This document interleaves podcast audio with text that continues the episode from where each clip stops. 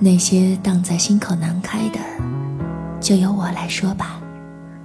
这里是同理光的睡前睡前八分钟。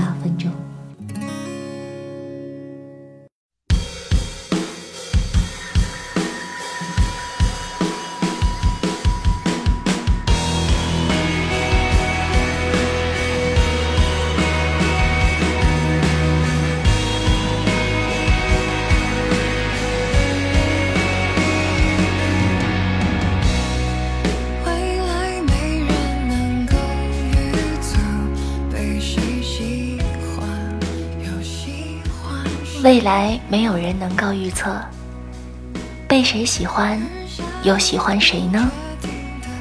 而下一步决定的那一瞬，转成怎样的天色？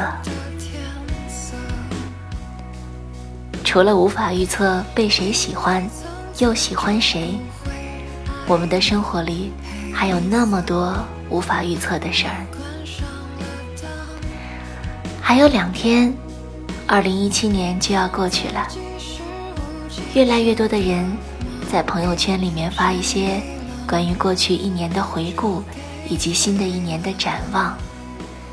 就好像是我们上学的时候，每到假期都会列一个假期计划，每到假期又从来都不去执行一样。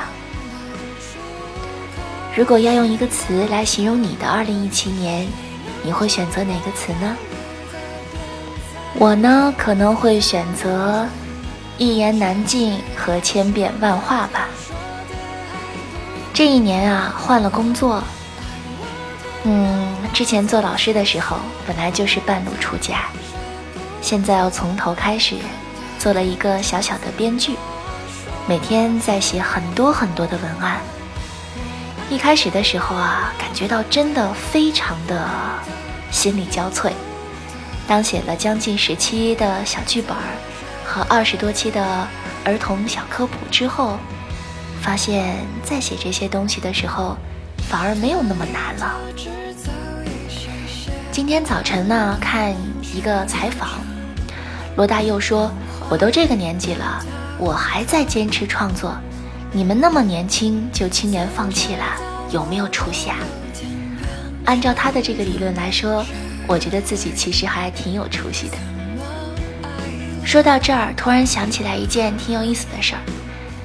大概在一个月以前吧，有一个机会能够到调频台去当一个节目主播，做的是美食的节目。嗯，但是因为跟我自己的工作时间冲突了，所以就放弃了。但这件事儿让我还是挺高兴的，觉得自己还蛮宝刀未老的。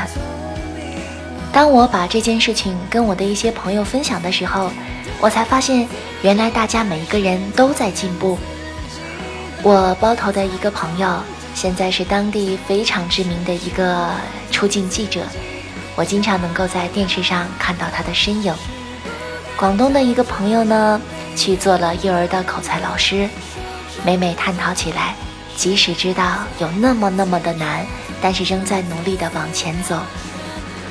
我北京的同事，当初年薪五万，现在整整翻了十倍。每次看到这些，都觉得我们真了不起。小小的身体里面，居然能够蕴藏这么大的力量。新的一年马上就要到来了，对于我来说，一定会面临更多的机会和挑战，也许会重新拾回老师的工作。但是这次带的是那些人生观和世界观渐渐养成成熟了的大孩子，希望我能够当一个好老师，也希望在生日的时候许的那些愿望都能成真。最后祝大家新年快乐！